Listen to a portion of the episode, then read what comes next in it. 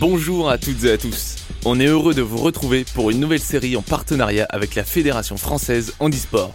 Dans cette série, découvrez les athlètes de demain qui ont tous pour objectif les JO de Paris 2024. Bienvenue sur Inspi 2024. Pour lancer cette série, on est parti trois jours au centre fédéral handisport de Talence, près de Bordeaux. Durant ces trois jours, on a suivi trois athlètes pendant une journée. Ce deuxième épisode est consacré à Edgar Ampis.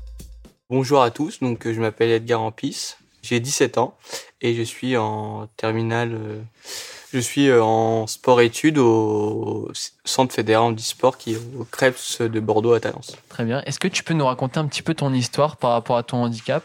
Donc moi je suis hémiplégique euh, néonatal, c'est-à-dire que j'ai eu un, je suis hémiplégique de la naissance, à la naissance, c'est-à-dire que j'ai fait un AVC vers soit dans le ventre de ma mère, soit au moment d'accouchement, soit peu de temps après. Et euh, du coup, comment tu es arrivé au tennis de table? Comment tu as découvert ce sport? Et pourquoi tu l'as choisi lui et pas un autre sport? Alors moi, je suis un grand passionné de sport depuis tout petit. J'ai commencé par l'escrime. J'ai fait un an d'escrime, j'ai arrêté parce qu'il n'y avait pas de compétition et moi, faire du sport sans compétition, c'était pas possible. Après, j'ai fait du foot pendant trois ans. Et après, en fait, j'ai commencé ping-pong parce qu'en fait, j'ai une tante qui, a qui était gardienne de gymnase et dans une salle de gymnase, il y a des tables de ping-pong où je jouais avec mon frère et mon grand-père. Et j'aimais ça. Et comme je jouais qu'avec mon côté valide, pour moi, c'était plus simple et donc j'aimais bien ça. Je me suis inscrit euh, dans un club, j'ai aimé. Donc maintenant, ça doit faire 9 euh, ans que j'en fais. Quoi. Mais j'ai fait pendant très longtemps du loisir et là, je me suis mis à la compétition il y a 4 ans. 4-5 ans. Ok, ça marche. J'ai une petite question. Pourquoi tu joues euh, avec une orthèse? À quoi ça te sert? Et pourquoi tu es obligé d'en mettre une? Alors en fait, au début, je jouais pas avec d'orthèse, mais j'avais une orthèse de nuit et une orthèse de marche. Donc, dans ma vie de tous les jours, j'ai toujours une orthèse. Et je suis allé voir des médecins spécialisés et en fait, ils m'ont dit si tu veux moins de fatigue en compétition ou à l'entraînement, une, une, orthèse va mieux te maintenir ton pied et c'est pour ça que j'en ai une. Et, et on l'a très bien travaillé avec l'orthopédiste pour que c'est même un petit effet ressort. Ok, d'accord. Depuis quand tu es au Krebs de Talence et comment tu as réussi à y parvenir? Comment tu y es venu? Alors, en fait, ça fait deux ans que j'y suis. Mais moi, j'ai un parcours euh, assez, euh, enfin, je veux dire, euh, bizarre. C'est-à-dire qu'en fait, j'ai commencé les tennis de table, enfin, handisport en 2016, après les Jeux. Parce qu'en fait, pour la petite histoire, j'étais joué à la console. Je faisais trop de bruit. Ma mère m'a dit Tu descends, t'arrêtes la console. J'allume la télé et je vois un Français faire une, ce qu'on appelle une chandelle, donc une balle qui revient de son côté en finale des Jeux paralympiques et qui est champion paralympique. Et je regarde mes parents, je dis un jour je serai champion paralympique. Et donc après, je me suis, à place de m'entraîner une fois par semaine, j'ai commencé à m'entraîner trois, quatre fois. Et après, j'ai fait des stages, j'ai fait une compétition. Il y avait justement Stéphane Lelon qui m'a vu, qui m'a dit ça serait bien que tu viennes en stage. Je suis venu en stage et après, j'ai gravi ces étapes petit à petit et euh, pour venir ici. Ok, donc à la création du pôle, la création du, pôle France, euh, tu es arrivé ici. Euh, c'est pas trop dur d'être loin de ta famille ici euh, à, Bordeaux, comme tu es originaire de Normandie, c'est ça? Voilà. En fait, c'est moi, c'était ce qui est dur, c'est pas être loin de sa famille, c'est être loin de ton, environnement. C'est-à-dire que moi, euh, par exemple, la chaleur, je ne la supporte pas beaucoup. Donc quand il fait chaud, j'étais pas bien. quand même, tu joues pas pareil quand tu es chez toi ou quand tu es ici. Après, ce qui est ici, on fait, on sait pourquoi on vient. C'est pour avoir la qualité d'entraînement, les horaires aménagés avec les études, les soins kinés, les soins médicaux. C'est très important. Mais c'est vrai que la Normandie, parfois, me manque, parce que c'est là où j'ai toujours habité. J'habite toujours. Ok, et tu rentres à quelle fréquence chez tes parents, du coup? Alors moi, j'ai la chance, comme ma mère travaille à SNCF, je paye pas très cher le train. Je rentre toutes les semaines, j'ai à peu près 5 heures de train. Avant de commencer la journée, Bastien, coordinateur du centre fédéral, nous parle de l'arrivée au Krebs d'Edgar. Et il nous en dit un peu plus sur son projet sportif et scolaire. Alors, Edgar, jeune pongiste qui est originaire lui de Normandie, euh, qui a intégré le pôle ben, dès, sa, création, dès l'ouverture en septembre 2019.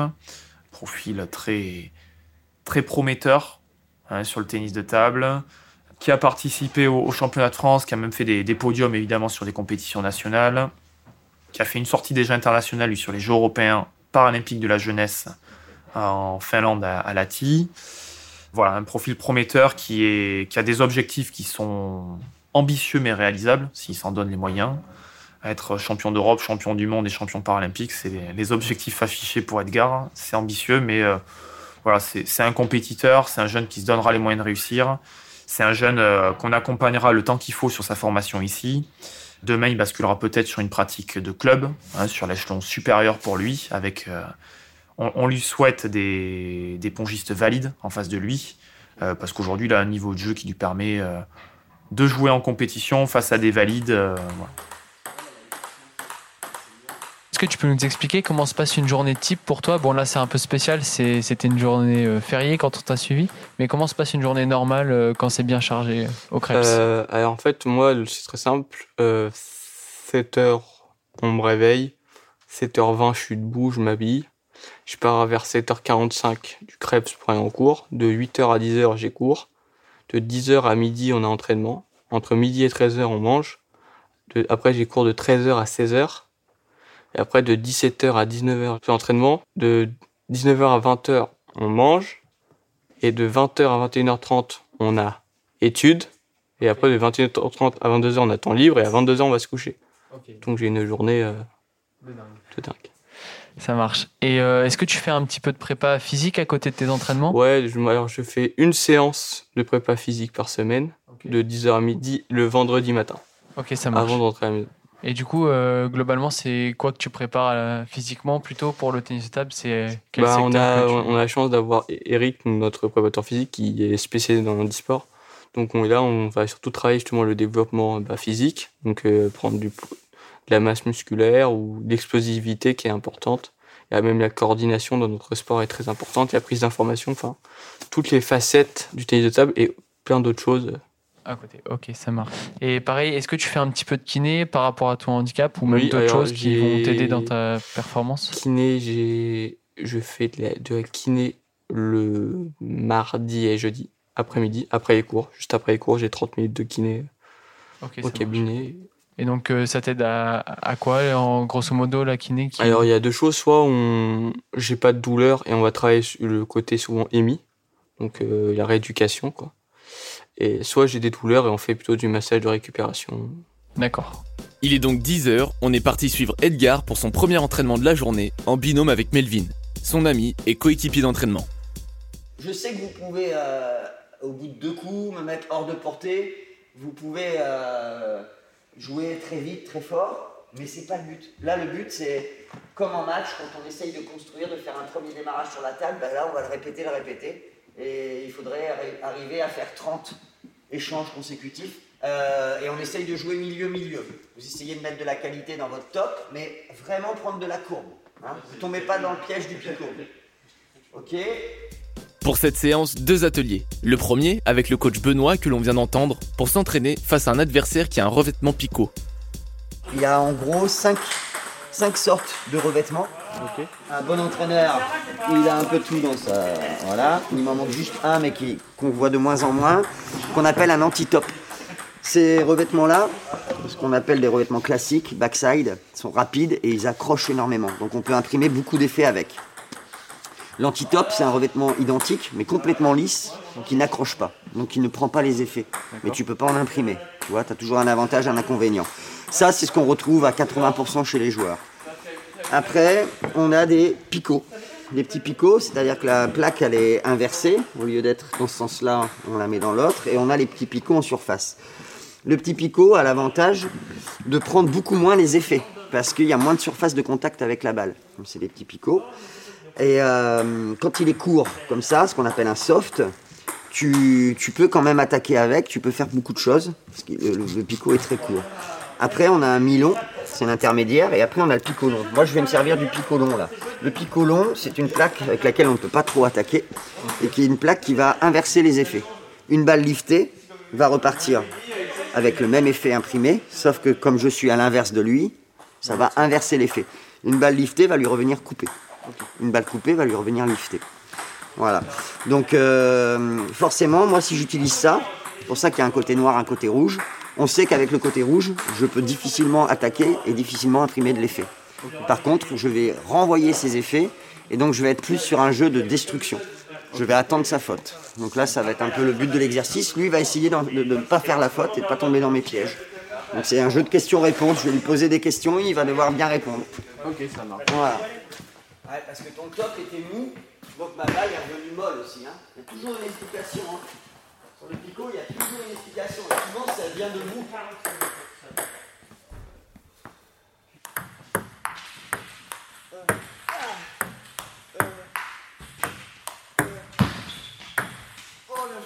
Mais en fait, tu me la mets tellement plein revers que je ne le fais pas exprès forcément de te la remettre plein revers. Viens un petit peu plus au milieu et là mes balles seront plus au milieu. Pour le deuxième atelier, dirigé par Alexis, le stagiaire de Benoît, on cherche la précision, en essayant de toucher de petites balises connectées.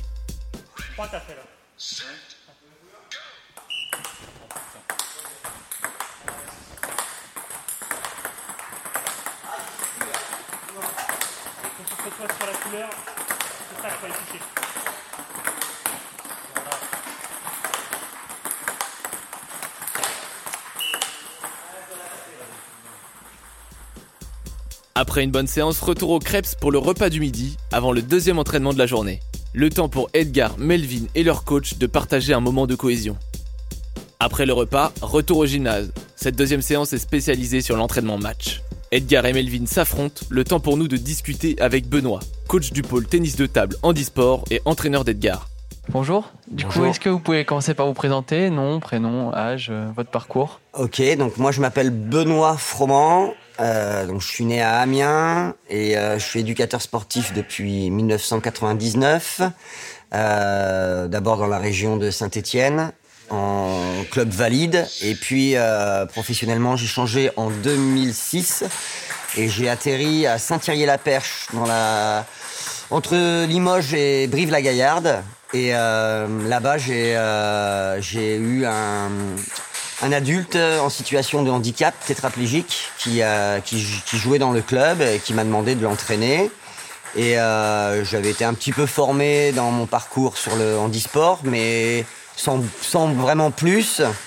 Mais rapidement, euh, moi, ça m'a plu. Chercher des solutions, trouver des, des, adaptations, parce que tétraplégique pour jouer au tennis de table, c'est quand même compliqué. Il faut attacher la raquette à la main. Il y a, y a plein d'adaptations à trouver.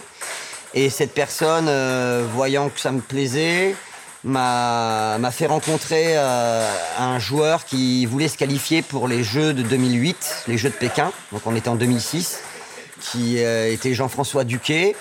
Jean-François commençait à graviter dans le classement mondial. On a démarré une collaboration ensemble, on s'entraînait tous les jours. Il se qualifie pour les Jeux en 2008, il fait quatrième. Donc là, on se dit, euh, super, c'est génial, il était 11e mondial, quatrième, euh, c'était top. Et puis, euh, on a cherché des, solutions pour faire encore mieux, parce que quatrième, c'est quand même la place la plus dure psychologiquement, voilà, la médaille en chocolat. Donc là, on a, on a mis toute une équipe en place avec préparateur physique, préparateur mental. Et puis euh, moi, conventionné avec mon club valide euh, sur son club handisport. Et on faisait du 16 heures par semaine ensemble. Donc euh, où je jouais dans le fauteuil, où je me suis vraiment mis en situation et intéressé fortement à ce, au handisport. Jusqu'à ce que dans la progression de Jean-François, qui en 2010 était numéro 2 mondial. Donc j'ai été invité sur des stages avec l'équipe de France pour m'occuper un peu de ces classes-là, donc plus le jeu fauteuil sur des petites classes de handicap, jusqu'à après intégrer l'équipe de France en 2011 sur les championnats d'Europe. Et après, j'ai fait toutes les campagnes jusqu'ici euh, avec des Jeux paralympiques en point d'orgue euh, de Rio. Voilà, championnat du monde, championnat d'Europe. Voilà un peu comment je suis arrivé en handisport. Ok, très bien. Euh, depuis quand vous entraînez Edgar? Alors Edgar, euh, Edgar, j'avais eu sur des stages jeunes, mais bon, c'est ça restait très ponctuel, hein, deux trois fois dans l'année. Et puis en, moi j'ai été nommé après Rio responsable jeune parce que j'ai un directeur sportif qui a qui a euh, continué le travail qui était fait avant, mais accentué euh, la détection et, et, euh, et, donc tout un circuit jeune jusqu'à les amener à l'élite. Et donc pour ça, on, a intégré le centre fédéral handisport. Euh, donc c'est tout logiquement que, j'ai pris ce poste. Et donc Edgar fait partie des premiers à être arrivé, puisqu'on l'avait repéré, détecté avec huit autres jeunes voilà, donc depuis 2019, j'entraîne Edgar tous les jours. Mais son entraîneur référent, celui qui l'a amené jusqu'à moi, euh, et avec qui je travaille en collaboration, c'est Jérôme Juge, qui est entraîneur à Boss, là où joue Edgar. C'est lui qui a mis Edgar au tennis de table. On sait que Edgar va avoir des compétitions là assez prochainement. Est-ce que vous mettez, quand c'est comme ça, des entraînements assez spécifiques à ces compétitions-là? Est-ce que vous les préparez à des joueurs bien spécifiques? Comment ça se passe euh, Oui, tout, à fait. Une planification, euh, chez moi, elle se fait en deux étapes. Il y a la planification à l'année, ce que je veux en début d'année euh, qu'ils apprennent et qu'ils soient capables de mettre en place en fin d'année.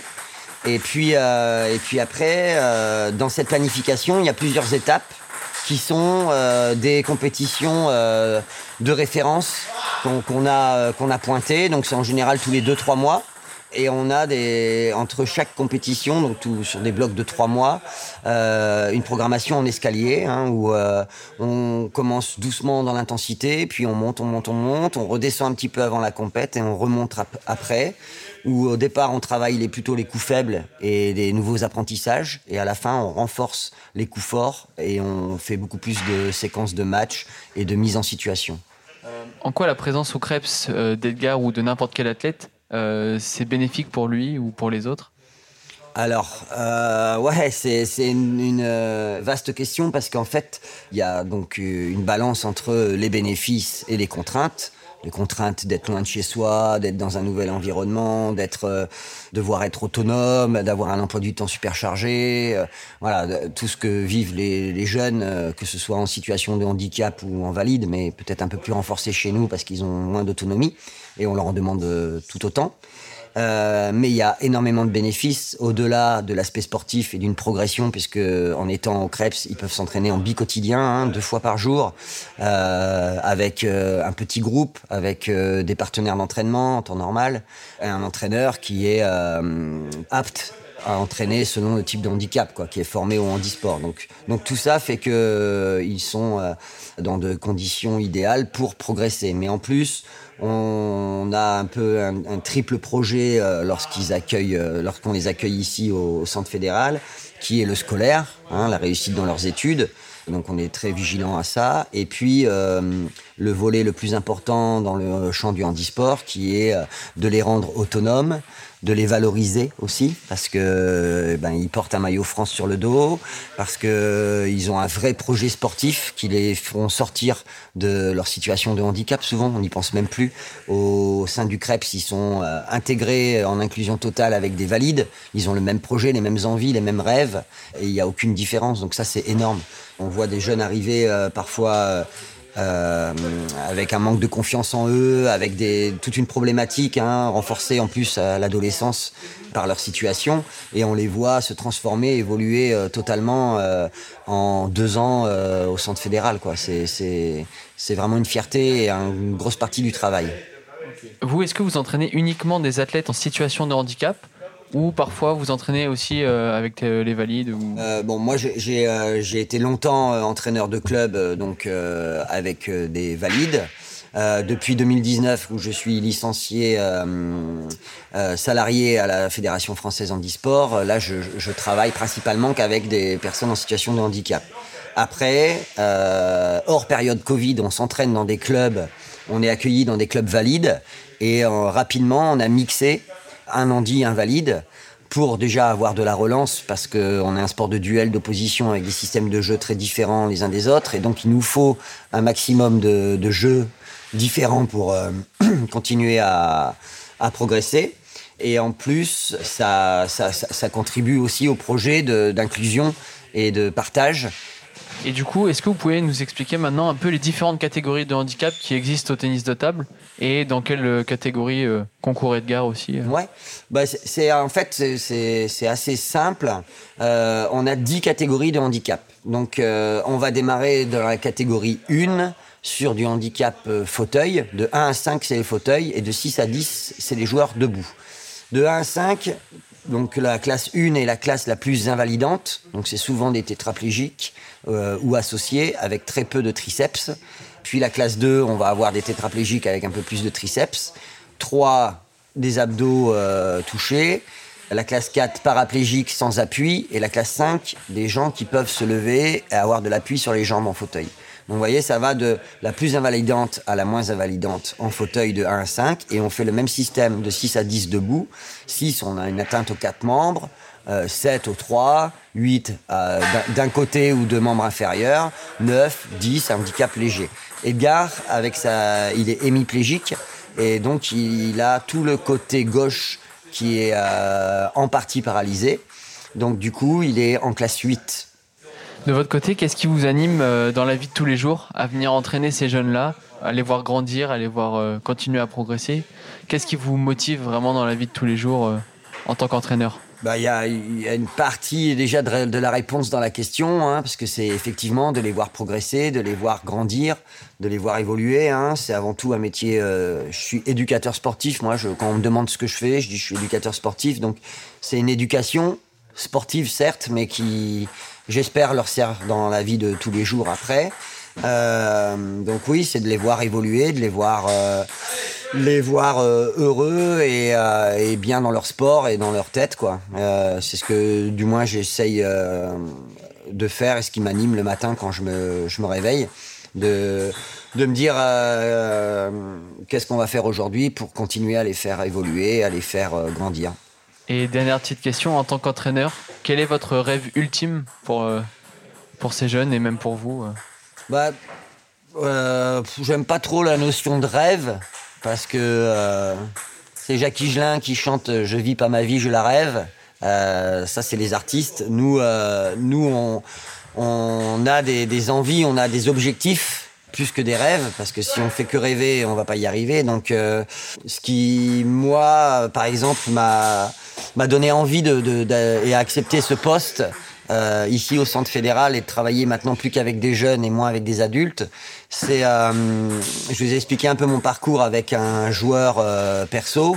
Donc moi, c'est vrai que si je peux former un jeune qui arrive en finale des Jeux paralympiques, eh bien, j'aurais très envie de, de, prendre une petite revanche et de, de décrocher l'or. Donc, c'est vrai que, allez, on, on, a dit de rêve, euh, non, d'objectif peut-être. Euh, avoir une médaille d'or aux Jeux paralympiques, c'est quand même le, le, Graal. Et quand on fait ce métier, on a tous envie d'atteindre le Graal un jour. Voilà.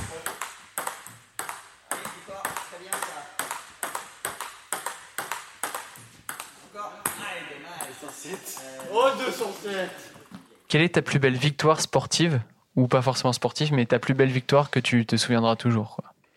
Ma plus belle victoire sportive. Je pense c'est le c'est donc quand j'ai fait les Jeux européens paralympiques de la jeunesse en 2019 en Finlande et c'est la première fois que j'ai porté le maillot de l'équipe de France jeune. donc avec écrit mon prénom et marqué en dessous euh, Fra. C'était une, une, belle victoire. Une belle victoire. Ça marche. Est-ce que tu as une petite anecdote à nous raconter que tu as vécu euh, en dehors ou pendant une compétition qui t'a marqué, qui peut être sympa à partager euh? je, c'est une compétition à, je me rappellerai toujours, ça doit être à Déol, donc près de Châteauroux, en 2018. Et on, donc je joue à Châteauroux, euh, je joue à quelqu'un qui est un peu moins handicapé que moi et je, je crois qu'il y a 2-2. Et je perds 8-3 et mon coach il me prend un temps mort et il me dit, bah maintenant, on va voir si c'est encore un petit garçon ou si tu deviens un homme. Soit tu joues, soit tu joues pas. Et j'ai gagné 11-9. Ok, c'est pas mal. Du coup, t'es es un bonhomme maintenant. c'est quoi tes objectifs à court terme, là, d'ici euh, un ou deux ans, peut-être Peut-être un peu moins que ça. À court terme, bah, y a, on a les championnats de France la semaine prochaine. Donc, c'est d'aller chercher la médaille. Peut-être plus. Là, ce sera une très, une très grande victoire. Et euh, novembre, on a le, la première compétition internationale senior qui va se dérouler à Saint-Quentin-en-Yvelines. On espère faire un bon résultat euh, et pouvoir se confronter au meilleur niveau international. Ça fait plaisir. Ça roule. D'ici 2024, c'est quoi tes objectifs? Ah, Mon objectif, c'est de, me, de me qualifier au jeu. Donc, euh, on, va, on va se préparer. Il y a des étapes avant, faire des sorties internationales, faire les championnats d'Europe, les championnats du monde. Donc voilà, on va travailler. Euh, on va mettre les bouchées doubles, même les triples pour essayer euh, de se qualifier. Et puis voilà. Ok, ça marche. Et comment tu envisages la suite d'un point de vue scolaire et sportif? Comment tu vas faire pour mélanger tes objectifs qui sont plutôt ambitieux avec tes études à côté? Euh, bah moi là je vais essayer de rentrer en licence donc d'administration économique et sociale. Donc l'avantage avec la fac c'est que les horaires peuvent être aménagés pour les sportifs de haut niveau. Donc on va partir sur, à peu près sur les mêmes principes que cette année, euh, entre 6 et 8 entraînements par semaine. Dernière question, c'est quoi ton rêve ultime à toi? Alors, ce, que, euh, ce qui est très bien, Benoît, c'est qu'il n'y a pas de rêve, il n'y a que des objectifs. Et moi, mon objectif, c'est, j'ai toujours dit, c'est que je veux tout gagner. Alors que moi, je veux tout. Donc, euh, champion de France, champion d'Europe, champion du monde, Jeux paralympiques, même s'il y a une compète euh, qui a inventé, je veux la gagner. Enfin, je veux tout.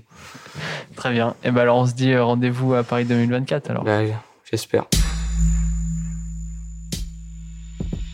Merci beaucoup à Edgar de nous avoir ouvert les portes de son quotidien. Merci également à Bastien, coordinateur du Centre fédéral handisport, Melvin, son coéquipier, et à son coach Benoît de nous avoir permis d'enregistrer au plus proche de la réalité. N'hésitez pas à aller suivre Edgar sur ses réseaux sociaux pour rester informé de ses actualités. On tenait à le féliciter pour sa place de vice-champion de France élite et on lui souhaite le meilleur pour la suite de sa carrière. Merci à la Fédération française handisport de nous faire confiance sur cette série. Et merci au Centre fédéral handisport de Talence pour leur accueil et leur disponibilité.